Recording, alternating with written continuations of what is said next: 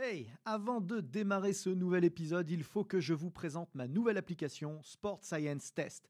Saviez-vous que pour mesurer la puissance, les équations que nous utilisons obtiennent 2% d'écart de précision avec des plateformes de force?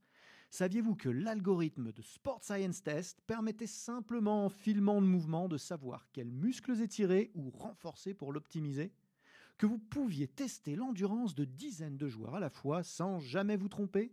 Et ce n'est qu'un tout petit aperçu de ce que c'est faire Sport Science Test pour seulement 99 euros par an et de toute la science et la méthodologie que nous avons mise dedans avec les équipes ABD Digital. Alors n'attendez surtout pas pour la tester car l'essai est gratuit. Bon épisode à tous.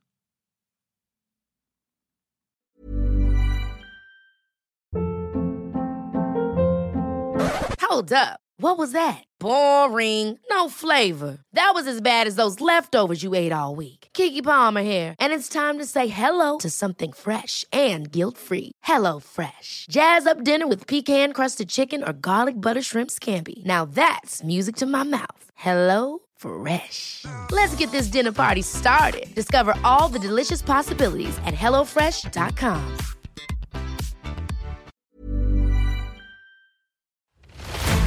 ABD Podcast, toute l'information vulgarisée sur les sciences du sport appliquées au terrain. Préparation physique, réathlétisation, réhabilitation fonctionnelle, prévention, récupération, vous apprendrez tout des meilleurs experts de la planète prépa physique. Bonjour à tous, Aurélien Brousse-Alderval pour un nouvel épisode ABD Podcast. Je reçois une nouvelle fois Mathieu Toulza. Bonjour Aurélien. Mathieu, merci de venir partager tes connaissances avec nous. C'est toujours un plaisir de te recevoir. C'est un plaisir. Posturologue, euh, mais aussi podologue. Yes. Et ça, ça m'intéresse parce que euh, bah, forcément, ça fait partie des métiers euh, très très proches de, de- des métiers de tous les gens qui nous écoutent, même si euh, on a peut-être quelques podologues dans le dans l'auditoire. Globalement, on a plutôt des coachs, plutôt des préparateurs physiques, de plus en plus de kinés et d'ostéo, des profs de PS et évidemment des entraîneurs. Et fatalement, ben, tout commence par un appui. Exactement, tout à fait. Euh, le, pied, alors, comme il est le plus éloigné de la tête, malheureusement, il a mauvaise, mauvaise presse. hein. On dit souvent bête comme ses pieds. Pourtant, euh, c'est un élément essentiel. L'humain il passe son temps à dealer avec cette gravité qui passe euh, durant toute notre vie, son temps à nous tracter vers le bas. Et ça transite par le pied. Donc, quand tu ré- réalises un exercice, quand tu réalises une poussée, de la marche, quelle qu'elle soit, quel que soit ce mouvement, euh, le pied est à la base du mouvement et du coup, il est essentiel, mais souvent négligé. Euh, souvent négligé, Ouais. souvent, souvent fermé, limité par tout un tas de choses, lui comme la cheville, on y reviendra tout à l'heure.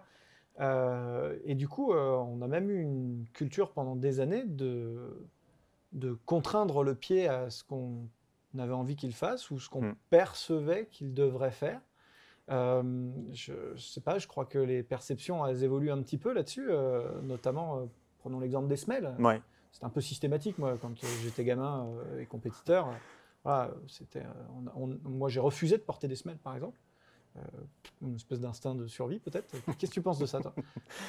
Non, mais tu as entièrement raison. En fait, il y a eu des modes. Il y a eu des modes, euh, surtout qu'on était en fait à la fin des années 70-80, on était dans, vraiment dans la, le, le pur biomécanique. Donc, dès qu'on observait un déséquilibre, dès qu'on observait une tendance à un peu de laxité, on dit oh là là, la structure va pas tenir debout et il faut corriger. Euh, après, il y a eu un peu d'évolution. Les courants, les manières de penser ont aussi évolué. Et aujourd'hui, tu auras toujours des podos qui vont te dire oh là là, on va mettre des semelles à tout le monde, et d'autres qui vont être peut-être plus réservés. Ça ne veut pas dire qu'il faut plus mettre de semelles. Ça veut juste dire que bah, c'est comme toute chose. Il faut d'abord poser la question aux gens pourquoi vous venez me voir? Est-ce qu'il y a douleur ou pas?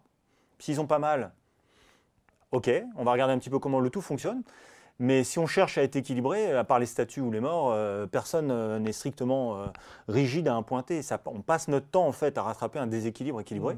Et l'idée, c'est justement de voir si on évolue bien dans notre déséquilibre, c'est-à-dire si on est stable dans notre déséquilibre. Voilà, c'est ça l'idée. Sinon, on ne bougerait pas. Si on n'était pas déséquilibré, on resterait sur place. Ouais, L'appui comme la Ouais. posture ne sont qu'adaptations. Exactement, on passe notre temps à faire ça. On a différents capteurs pour cela, le pied, les yeux, l'oreille interne, euh, le degré de tension des muscles. Et notre système nerveux passe son temps à dealer en permanence avec ses gravités, euh, de manière à être le plus économe possible en fonction de ce qui lui est euh, permis de faire. Donc, euh, une, une semelle, parfois nécessaire. Exactement, mais pas toujours. Non, exactement. Euh, chez les enfants, il y a, alors c'est toujours particulier parce que euh, euh, il y a encore, il y a différents courants, manières de penser. Il y en a qui vont dire, oh là là, il faut maintenir le pied, le pied a tendance à s'effondrer, etc. Il faut le structurer. Puis d'autres qui vont dire au contraire qu'il faut laisser marcher cet enfant pieds nus. Moi, je dirais que c'est vraiment au cas par cas en fait. Évidemment, il y a des déséquilibres qui sont très importants et dont on sait que si on les laisse évoluer, quand bien même la croissance arriverait, même si ça se corrige, il y a très peu de chances que ça se corrige complètement. Et même si, OK, il peut y avoir un peu des équipes, il faut rester dans les normes. Comme toute chose, quand ça devient excessif, ça devient problématique et du coup, ça peut de parasiter le tout. Donc c'est vraiment au cas par cas. Il y a des enfants, il faudra essayer de les suivre. Pour ma part, en ce qui me concerne, moi, j'aime bien attendre un petit peu, c'est-à-dire 5, 6, 7 ans. Euh, faire des semelles euh, à 2, 3 ans, ça, pour moi, ça n'a pas trop de sens parce qu'évidemment, mmh. Le gamin commence à marcher, il appréhende son espace. Alors évidemment, il a fessé et avoir un pied creux, euh, très creux, très marqué à 2-3 ans, c'est presque pathologique. Hein. On peut s'interroger sur des problèmes neuro. Donc euh, qu'un gamin ait à un an et demi, deux ans des pieds plats, pas d'alarme. Après, il faut regarder comment la structure force tient debout. Petite précision que je donnerais, parce que ça, ça a été souvent la mode pendant longtemps. Nous, on a retrouvé des cabinets, ceux dans les cabinets des, des enfants de la génération 80-90 encore, à qui les parents ont essayé de les mettre debout tout de suite en fait, on forçait, si j'ose dire, le gamin à tenir debout. Donc, à un moment ou à un autre, il y arrive. Sauf que s'il ne l'a pas fait lui-même, c'est que son système nerveux, sa structure musculo-squelettique n'était pas, prête à ça. Et là, ça va créer tout un tas de déséquilibres, les genoux, les hanches, les pieds. Donc, le gamin, il tient debout, mais euh, c'est un château de cartes, en fait. Donc là, pour le coup, il y a danger, à la fois pour lui, sur l'instant T, et puis dans son évolution à terme. Parce que plus il va grandir, plus ça va s'ossifier, plus ça va se rigidifier, et du coup, euh, plus moins on aura de marge de manœuvre pour corriger. Donc ça, ça peut être un cas, pour le coup, où là, il faut intervenir. Mm. Mais sinon, euh, s'il court bien, s'il ne se fait pas de croche-patte, s'il est à l'aise, pourquoi l'embêter quoi? Il faut le surveiller. Surtout qu'on a un certain nombre de solutions aujourd'hui qui permettent de soit renforcer, soit voire même parfois pallier euh, à l'utilisation de semelles. Et peut-être que voilà, toujours utiliser un tuteur pour cadrer les gens, peut-être c'est mieux déjà d'essayer de leur apprendre un certain nombre de choses. Euh, on sait que le pied est quand même très adaptable, très, qui peut être rendu beaucoup plus intelligent. Hein. Des fois, c'est assez terrifiant. Je, récupère des athlètes qui enlèvent leurs chaussures parce que chez moi, on s'entraîne pieds nus, sache-le. Euh, et hum, d'ailleurs, on, ne circule dans FitStation que pieds nus. Voilà, c'est comme ça. Euh, ben, les gens, ils enlèvent leurs chaussures et on voit bien qu'ils sont incapables de bouger leurs orteils. Ils ne peuvent pas les bouger. Ils ont un orteil composé de cinq branches qui bougent vaguement. Exactement, ouais, tu vois ça. Et c'est assez terrifiant, mais tout ça, on aurait pu probablement, on peut encore le corriger après coup, hein, mais on aurait pu l'éduquer très jeune, très tôt. Cette, euh, c'est vrai. En fait, nous, moi, ce que je vois en cabinet, ce qui est toujours marrant, c'est tester des muscles euh, qui sont très faiblement sollicités, entre guillemets, dans le cycle de marche, et notamment lorsqu'ils sont maintenus dans la chaussure. C'est souvent les muscles, les muscles qui sont aux extrémités du pied, notamment ceux qui permettent d'écarter le cinquième orteil du quatrième, l'abducteur du cinquième orteil, pour le citer. Euh, bah, beaucoup de personnes notamment qui ont fait peut-être des fois un petit peu de sport, mais pas tant que ça. Ceux qui ont fait des sports avec des déplacements latéraux ou des poussées, celui-là, il est tonique. Mais parfois, je demande à des gens de bouger leur cinquième orteil, ils n'y arrivent pas en fait. Et ils se demandent même s'ils ont un muscle qui est dévolu à ça, s'ils sont pas, entre guillemets, euh, euh, s'il leur manque pas un muscle. Non, ils l'ont, sauf que le, muscle s'est éteint, et le système nerveux, bah, comme il n'a pas eu besoin de le stimuler, encore une fois, ça lui coûte de l'énergie que d'entretenir ce lien, donc euh, il a éteint le courant. Donc avec des exercices spécifiques, on peut être amené à les, à les refaire travailler. Et le fait de marcher dans une chaussure trop fermée, ok, c'est un rôle de protection, mais euh, parfois, il faut essayer d'adapter un chausson, mais d'avoir un chausson varié pour que le pied ne, reste pas figé dans une seule et même position. ce que j'allais dire, on a beaucoup parlé du contexte dans les épisodes précédents, notamment sur les préférences motrices. Euh, bah, typiquement, là, on, est quand même dans un contexte particulier. C'est vrai que les années 80, vous voyez peut-être des fois sur les vidéos avec mes pumps. Bon, bah voilà, il y a quand même un, contexte hein, de, port de chaussures qui est différent d'une génération à l'autre, complètement différent. Euh, il y a des influences de pratiques physiques qui sont très différentes d'une génération à l'autre aussi. Euh, fatalement, euh, fatalement on, doit adapter nos réflexes euh, thérapeutiques, si j'ose dire, en conséquence. si, on est une génération, si la prochaine génération elle vit pieds nus, évidemment, on n'aura pas le même rapport à la semelle par, par, essence. Tout à fait. Moi, ce que je dirais aux gens, euh, parce que c'est souvent la remarque qui m'est faite, comme on voit dans le, actuellement dans la course à pied un courant, le courant du minimalisme, qui consiste grosso modo à courir avec des chaussures vraiment à, faible épaisseur, voire franchement pieds nus, franchement pieds nus euh, en rebondissant sur un reportage qui avait été fait à l'époque, alors qui, faisait sens pour certains, qui, était, qui préconisait de courir pieds nus parce que des Indiens continuaient à le faire et qu'on était nés pieds nus. C'est vrai, c'est vrai, on est nés pieds nus. Euh, la seule différence, c'est qu'à l'époque, ils couraient sur des steppes, sur de l'herbe ou sur du gazon et pas sur du bitume. Mm. Donc la contrainte externe, elle est différente. Donc le fait de courir sur bitume, ça ne veut pas dire qu'il ne faut pas le faire, sauf qu'il y a peut-être besoin quand même d'une interface supplémentaire. Alors après, dont l'épaisseur, dont la, la- la- la- la répartition euh, sera adaptée selon la motricité, la forme et le degré, de, le niveau du, du pratiquant. Mais il faudra quand même une chaussure. Après, courir pieds nus ou en minimalisme sur un, un sol meuble ou plus doux, pourquoi pas? On le voit chez les athlètes qui font du 100, du 200, il n'est pas rare qu'ils travaillent leur gamme sur de l'herbe, pieds nus, en faisant du rebond ou même courir avec des running quand ils sont un peu blessés parce qu'il y a moins de contraintes, etc. Tout fait sens à partir du moment où on sait où on va et pourquoi on le fait en fait. C'est toujours pareil. Euh, voilà, donc moi j'ai j'ai pas de limitation à ça. Je suis pas contre la chaussure avec un gros stack, une grosse épaisseur. Je suis pas contre la chaussure plus fine. C'est juste de qui la porte, quelle est sa motricité, pourquoi et quel est son objectif. Voilà. Quel, quel, puis quel, quel- quel volume d'exposition mécanique aussi. Exactement. euh, D'une part, euh, quand euh, si, on, si- si on a vécu en Europe occidentale froide très longtemps en- sans chaussures, déjà, ça reste, Compliqué. ça reste compliqué à un moment donné. C'est clair, c'est clair. Il fait froid. C'est l'environnement qui dicte. ouais. il y, a, il y a quand même à un moment donné une Mm. adaptation qui est arrivée très très tôt dans l'évolution de l'homme aussi. Euh, et, euh, et ensuite, bah, si à l'époque on marchait toute la journée pieds nus, c'est pas du tout le même rapport aux pieds nus que dans nos vies actuelles. Non.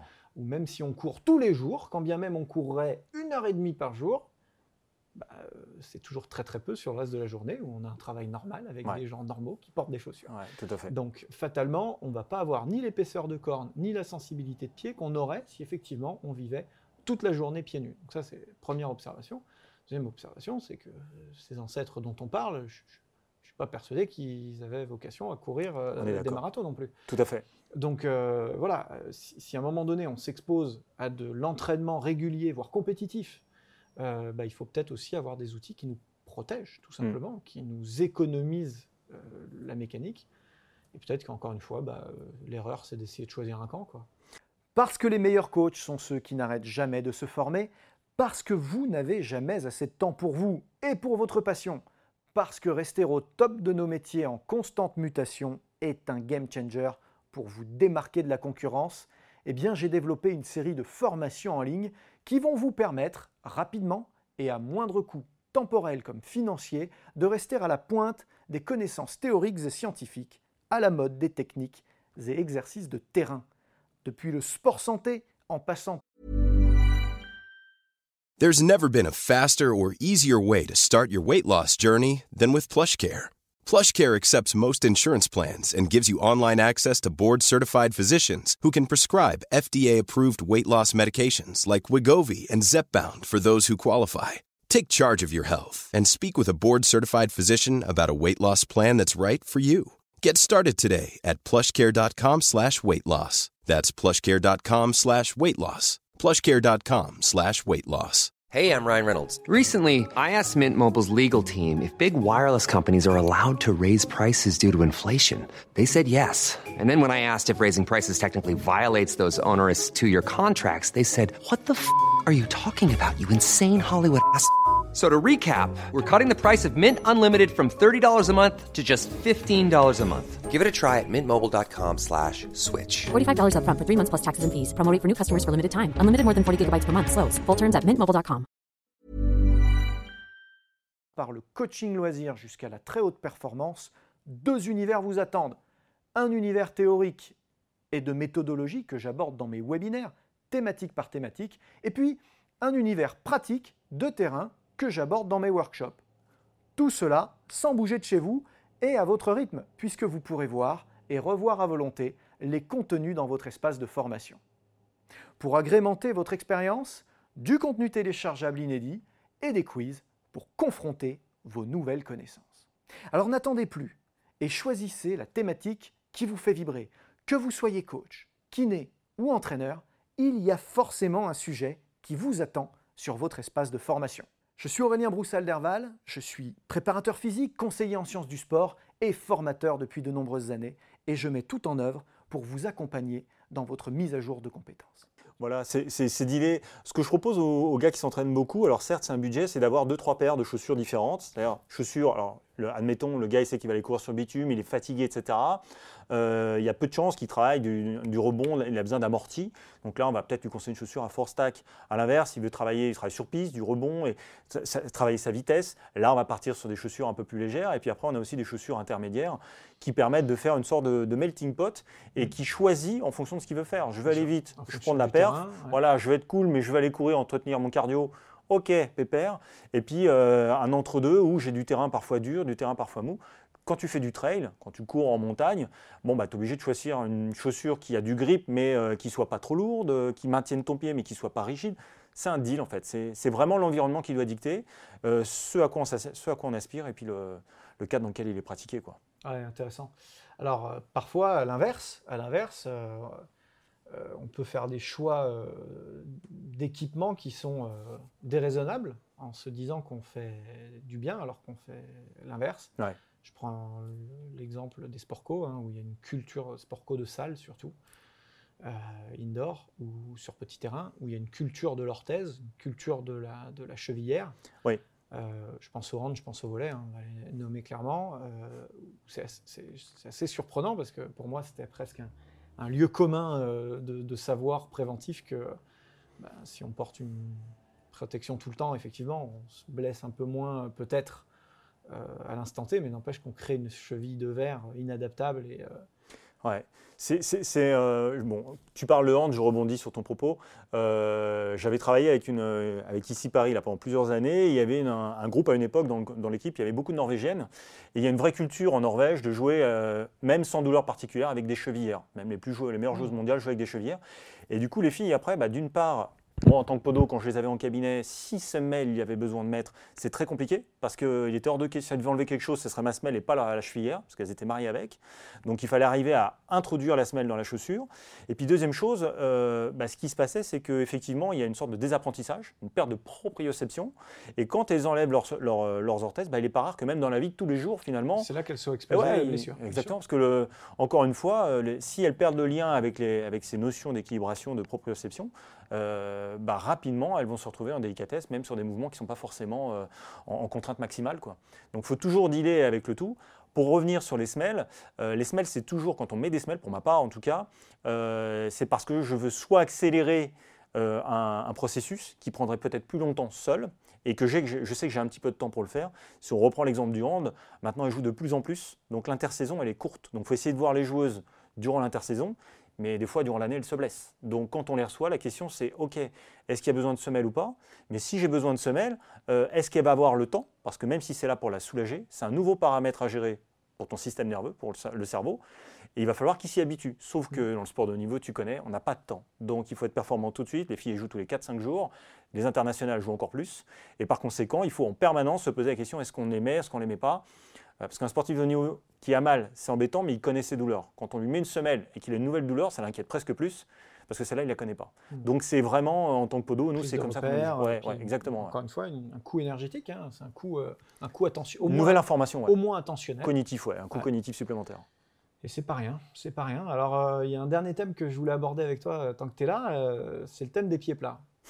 Ah, parce qu'on fait beaucoup la, la- la chasse à ça. Alors, tu en as parlé un petit peu tout à l'heure euh, chez les enfants, de dire, bon, bah voilà, on va pas s'alarmer euh, trop tôt de ça. Bon, Ouais. Une fois que le pied plat, il est là et qu'on est face à un sportif d'une trentaine d'années, euh, le pied plat, il est là. Ouais.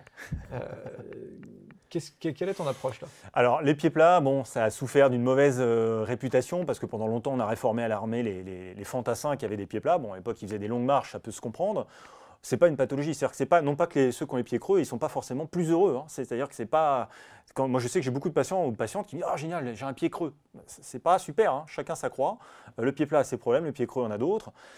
Le pied sorti du contexte, encore une fois, on est dans la globalité. euh, pour moi, ça veut rien dire. Les gens, des fois, ils me disent un pied plat, un pied creux. Je dirais presque que s'il leur fait pas mal, je, le regarde, bien évidemment, parce que c'est mon outil, mais c'est pas ce que je regarde en premier, en fait. Parce que c'est pas un problème en soi. C'est plutôt globalement, OK, il y a un, un pied plat. Est-ce qu'il est idiopathique?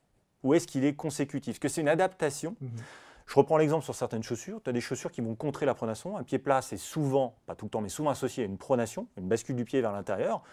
Tu vas aller chez le vendeur, il va dire Oh là là, Aurélien, vous avez un pied pronateur, on va vous mettre une chaussure supinatrice. Et on va t'emmener le pied vers l'extérieur. Si tu prends euh, les gens d'origine asiatique, ils ont souvent des pieds plats, mais avec une arcature jambière. Si tu mets une chaussure supinatrice pour contrer ton pied plat, tu vas te retrouver avec une hyper arcature de jambes et des gens qui vont développer des douleurs sur le compartiment interne. Pourtant, La vérité, c'est que l'immense majorité des chaussures aujourd'hui euh, sont supinatrices. Voilà, parce qu'il y a plus sur les stats. Contraint quand même, quand tu as le pied plat, le premier problème et la première facteur, le premier facteur d'inconfort et de blessure ou de, Mm.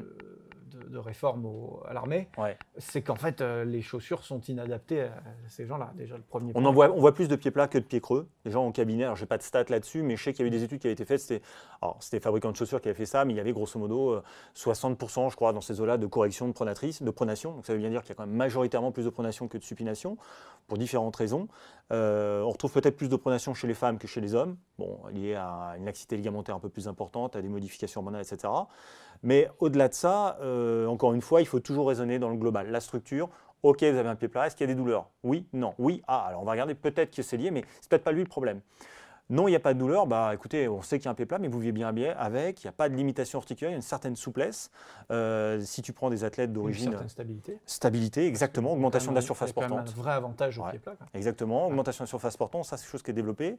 Et puis, euh, tu as certaines origines. Si on prend euh, les gens d'Afrique centrale ou d'Afrique du Nord, ils ont plutôt des pieds plats, des, des pieds plats structuraux, c'est-à-dire que la forme de leurs articulations est faite comme ça, et mettre des semelles, tu vas pas les corriger en fait. C'est-à-dire que si, ton pneu est carré, euh, j'ai beau forcer comme jeu, il va rester carré. Donc il faut essayer de dealer autrement. Ça ne veut pas dire qu'il ne faut pas contrer cette pronation, mais il faut la nuancer ou travailler différemment. Parce qu'il est, il est fait comme ça. C'est les adaptations consécutives et les euh, conséquences sur la posture et le mouvement qui seront différentes d'un autre pied. Mais le pied en lui-même, n'a pas vocation non, à être Non, c'est sorti du contexte, euh, sauf euh, cas majeur ou à l'esthétique, rien que sans voir le reste de la structure, on se dit là, il va y avoir un problème. Euh, des, pieds qui sont un peu déformés à la naissance, où on n'arrive pas à rattraper malgré des attelles ou des orteils. Bon, ok, mais globalement, un pied, ça doit être vu dans sa globalité. Je reprends l'exemple de mon pneu. Si je mets un pneu de Formule 1, je dis, voilà, il est énorme. Ah ouais, mais si c'est une F1, c'est normal que je lui mette un pneu de F1. Si je mets un pneu de vélo, elle ne va pas tenir. Donc l'idée, c'est pareil. Si le pied cohabite bien avec sa structure, il ne faut pas le corriger systématiquement, non, non, loin de là. Non, c'est important de, faire un point là-dessus, parce que c'est vrai qu'il y, a beaucoup de gens qui sont encore dans cette, dans cette approche du, du tout correctif, avec les tendances d'entraînement fonctionnel et de screening du mouvement et de la posture qui sont de plus en plus démocratisées et qui euh, tombent dans les mains parfois naïves de certains entraîneurs qui n'ont pas encore pris tout ce recul-là. Hmm. C'est normal, c'est l'ordre des choses et c'est le moment, c'est le moment dans lequel on se trouve aujourd'hui et eh ben, du coup, on peut s'alarmer de choses qui ne sont pas forcément alarmantes. Il faut juste les observer, les intégrer euh, dans notre analyse et dans notre réflexion et essayer de prendre les meilleures décisions possibles. Ouais, avoir un échange avec son athlète, hein, pour ceux qui suivent des sportifs. Et c'est vraiment ça essentiel, en fait, parce que euh, peut-être dans le sport de niveau c'est plus marqué, mais le sportif de niveau il sait ce qui marche pour lui, ce qui ne va pas en fait. Il est, vraiment c'est de la Formule 1, donc en général il, ressent le, problème, enfin s'il y a une douleur, il est en capacité d'identifier euh, proprement cette douleur, et du coup il faut toujours beaucoup échanger avec lui pour voir en gros euh, quelles sont ses attentes, quel est son problème et quel est son objectif, et toujours se dire ok euh, il y a des troubles posturaux, mais est-ce que je ne peux pas biaiser et peut-être travailler avec des exercices spécifiques qui amélioreront les choses On peut travailler sur de la stimulation intrinsèque des muscles du pied, tout simplement, travailler sur la proprioception, pour là, on cible le global, travailler des exercices un peu plus spécifiques en modifiant les amplitudes, en travaillant sur certaines euh, articulations un peu moins sur d'autres. Il y a plein de manières de fonctionner avec des portes d'entrée qui sont différentes, que ce soit sur du visuel, sur du positionnement articulaire, de la stimulation de chaîne musculaire, c'est vraiment très varié encore une fois, approche analytique, renforcement, stabilité, équilibration, approche globale. Ouais. Se rappeler que tout est connecté, du bout des yeux jusqu'au bout des orteils. Euh, voilà, il faut pas, il faut rien, il faut se couper de rien. Faut voilà, faut le voir global, toujours penser global. Écoute, super, c'est vraiment top d'être euh, revenu euh, parler de ça avec nous. Je pense que c'est précieux comme information pour les gens qui nous écoutent. Euh, tu reviens quand tu veux, tu connais le chemin. Avec, plaisir, merci Aurélien de m'avoir reçu. Merci à tous de nous avoir suivis. Peut-être que vous nous avez écouté en audio sur Spotify, Deezer, sur Apple Podcast ou sur iTunes. Peut-être que vous nous avez regardé sur YouTube ou sur mon site web. vous savez que vous avez beaucoup d'épisodes qui vous attendent sur le e-campus de transfert. N'hésitez pas à aller y faire un tour. Je vous dis à très bientôt. Merci, au revoir. C'était ABD Podcast, votre émission 100% préparation physique et sciences du sport. Abonnez-vous, suivez-nous, partagez-nous. Écoutez-nous sur Google Podcast, iTunes, Deezer, Spotify. Regardez-nous sur YouTube ou directement sur www.broussal-derval.com. Hey, it's Paige DeSorbo from Giggly Squad. High quality fashion without the price tag? Say hello to Quince. I'm snagging high-end essentials like cozy cashmere sweaters, sleek leather jackets, fine jewelry, and so much more. With Quince being 50 to 80% less than similar brands. And they partner with factories that prioritize safe, ethical, and responsible manufacturing. I love that. Luxury quality within reach. Go to quince.com slash style to get free shipping and 365 day returns on your next order. Quince.com slash style.